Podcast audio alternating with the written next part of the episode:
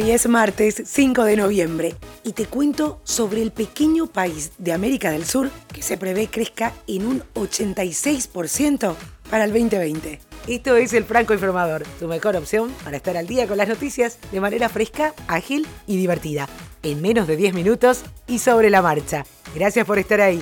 Soy Soledad Franco. Allá vamos.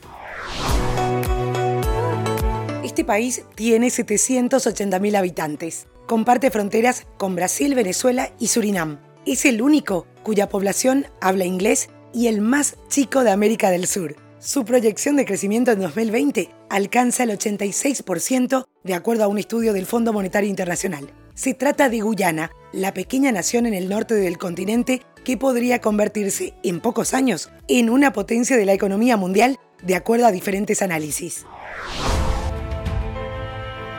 La Fuerza Aérea Boliviana comunicó este lunes que un helicóptero que trasladaba al presidente Evo Morales desde Colquiri hacia la ciudad de Oruro sufrió una falla mecánica y tuvo que realizar un aterrizaje de emergencia. El mandatario salió ileso del incidente. ¿Qué pasa en Chile? Las movilizaciones siguen vigentes en gran parte de este país. Los manifestantes convocaron a un superlunes de marchas y cacerolazos. Para esta semana ya hay más marchas programadas. Mientras tanto, hay una propuesta en Comisión de Constitución. Plebiscito el 15 de diciembre sobre si el pueblo de Chile quiere o no una nueva constitución y cuál es el mecanismo, Asamblea Constituyente o Congreso Pleno. Nos vamos al viejo continente. Alemania se dispone a conmemorar el trigésimo aniversario de la caída del muro de Berlín que, erigido por la antigua Alemania comunista, dividió la ciudad durante la Guerra Fría. La capital va a celebrar durante toda la semana el momento histórico en que el muro se vino abajo. Esto ocurrió el 9 de noviembre de 1989.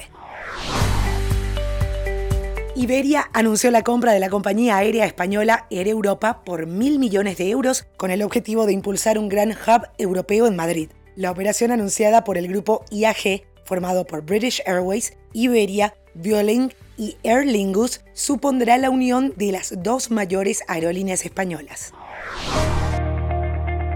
y una de las cinco chaquetas de alta costura que el diseñador Yves Saint Laurent confeccionó en homenaje al pintor Vincent van Gogh en 1988 será subastada por Christie's en París a finales de noviembre con un precio estimado de entre 80.000 y 120.000 euros. Se vio por primera vez en pasarela llevada por la modelo Naomi Campbell en la presentación de la colección Primavera-Verano de 1988. Junto a la chaqueta Iris o Iris, la oportunidad para que Yves Saint Laurent mostrara su admiración por Van Gogh, con quien compartía una pasión por el arte japonés.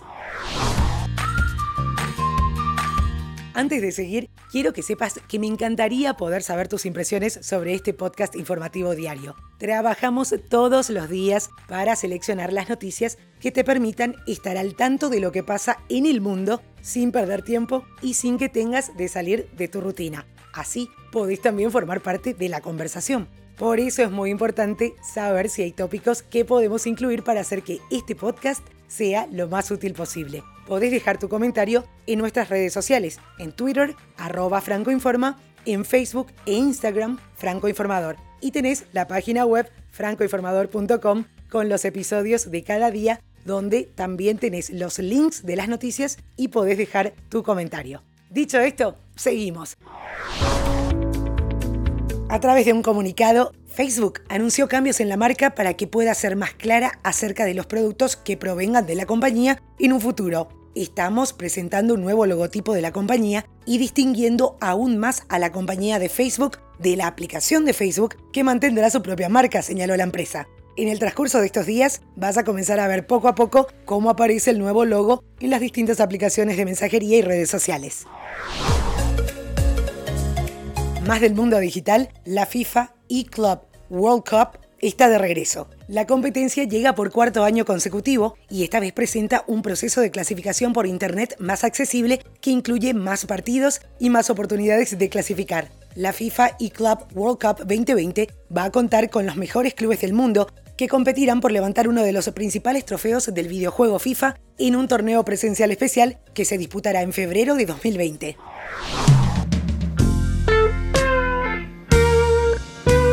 La música llega de la mano de los Beatles, medio siglo después. El 31 de octubre se cumplió medio siglo del lanzamiento como sencillo de Something, la balada de los Beatles que aparece en Abbey Road, el último álbum que grabaron antes de la separación. Entre los hitos que ostenta la canción, el que más se destaca es que fue el primer lado A de la banda, firmado por George Harrison.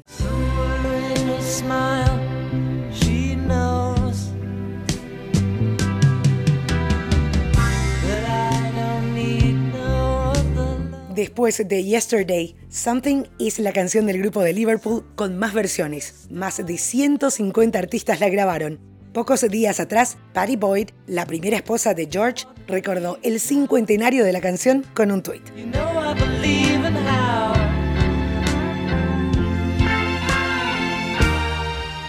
y esto es todo por hoy. Ya estás al día con la información. Mañana, a primera hora, tenés listo el episodio del día. Feliz resto de jornada.